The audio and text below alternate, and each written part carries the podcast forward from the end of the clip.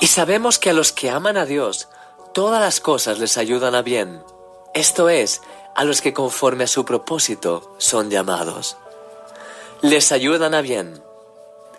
La expresión les ayudan viene del griego sinergo, que se puede traducir también como trabajan juntas, cooperan, colaboran.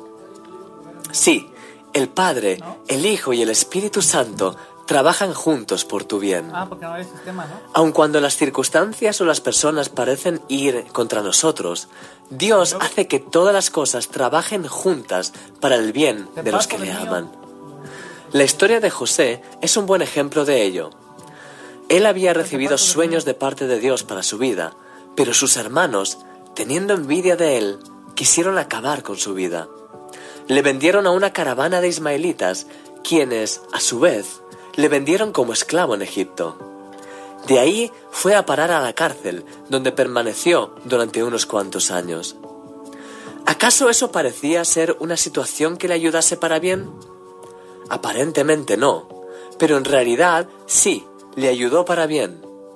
De hecho, muchos años más tarde, él le dijo a sus hermanos cuando vinieron a pedir su ayuda, Vosotros pensasteis mal contra mí, mas Dios lo encaminó a bien para hacer lo que vemos hoy, para mantener en vida a mucho pueblo. José se convirtió en el primer ministro de Egipto porque lo que es imposible para los hombres es posible para Dios. Sí, Dios cambia el mal por el bien. Él hace que las cosas al final te ayuden para bien. Cuando algo inesperado te ocurra, toma una posición de fe y declara lo que dice la palabra. Sé que todas las cosas me ayudan a bien.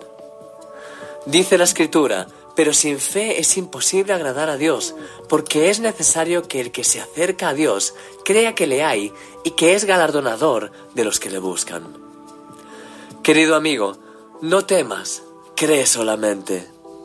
El Señor tiene realmente cuidado de tu vida y te ayuda en todo. Gracias por existir.